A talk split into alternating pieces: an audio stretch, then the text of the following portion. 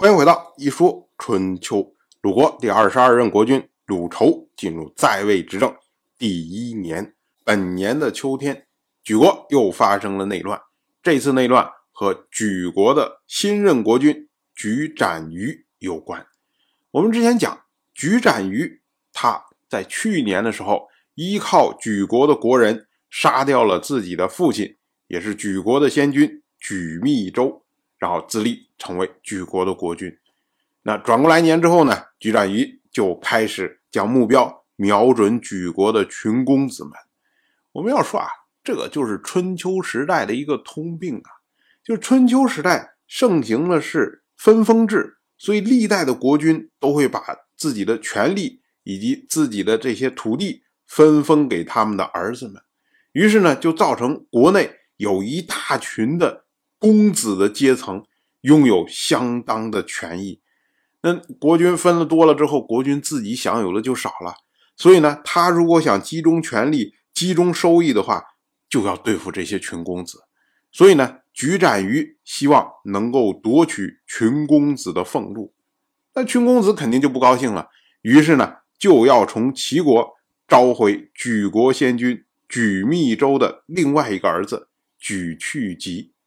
对于齐国来说，齐国当然希望自己的血脉能够成为举国的国君嘛。所以呢，齐国就派出齐国的公子齐楚，将举去疾送回举国。那举斩于因为承受不了压力，只好流亡去了吴国。因为呢，他的母亲是吴国人。举斩于的党羽举无楼、冒胡和举国的公子举灭明，带着大芒和长义弥两个举国的义流亡去了齐国。我们乍一听啊，觉得这个事情很奇怪。这些人之所以流亡，是因为齐国支持举弃疾做举国的国君嘛？那你们为什么其他地方不流亡，要流亡去举去疾的母亲的国家齐国呢？你这始作俑者是齐国，你干嘛要流亡到齐国呢？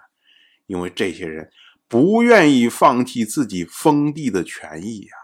他们带着这两个亿送给齐国，对于齐国来说，齐国能不要吗？齐国当然要啊，这是白来的土地呀。那么正常情况下，他们会把这些人重新分封到。这些土地上，所以这些人只是说，他从原来举国的封臣变成了齐国的封臣，啊，基本上不丧失什么利益。可是如果他们要流亡到其他地方，那这些他本来的封邑自然就会被举国的新任国君举去疾收取了。那对他们有什么好处啊？所以呢，他们要选择流亡到齐国。至于说，那你举去疾他的母亲是齐国人。呃，会不会通过齐国的关系来迫害这几个人啊？不可能吧，因为齐国还贪图这些土地能给他们提供一些分成的收益嘛，所以亏来亏去，最后亏的就是举国而已呀。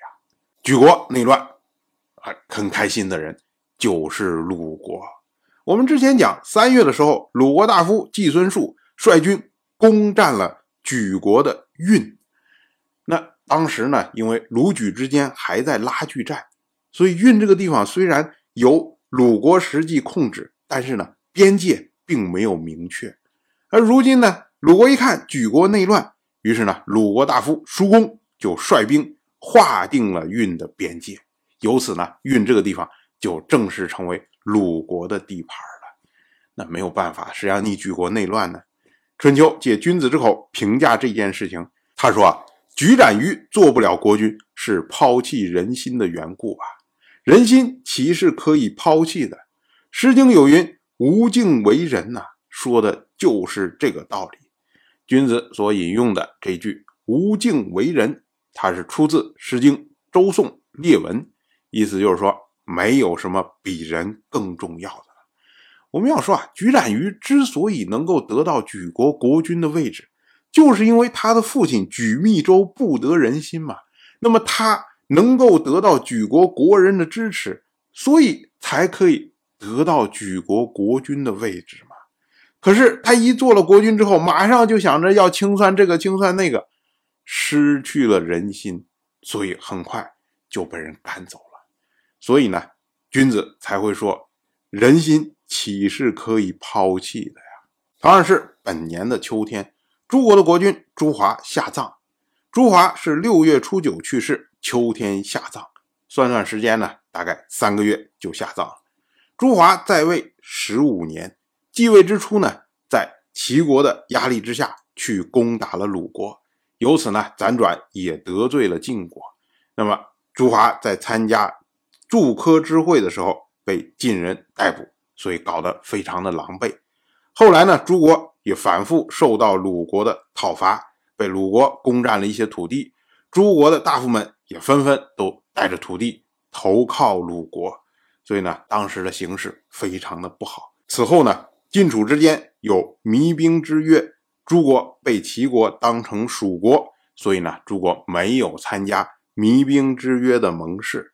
那为了平抑齐国的威胁，所以呢，朱华在弭兵之约之后，马上就去朝见鲁国。由此呢，朱国经过了一段相对比较安定的这个时间。但是总之来说呢，朱华在位期间，基本上朱国就是鲁国的受气包嘛，没事了就揍你两下，然后抢你点好处什么的。所以呢，朱人依照世法，恐惧重处曰道，为朱华定谥号为道，后世则称朱华为朱道公。当然，我就这么一说，您就那么一听。感谢您的耐心陪伴。一说春秋的第一本图书《惊泽》已经正式出版，《惊泽》收录了从春秋开篇到郑国国君郑务生去世的春秋故事，加上多篇的番外回声以及年表、人物关系图、春秋经原文等辅助内容，方便大家和音频参照阅读。有兴趣的朋友，快去公众号“一说春秋”看看吧。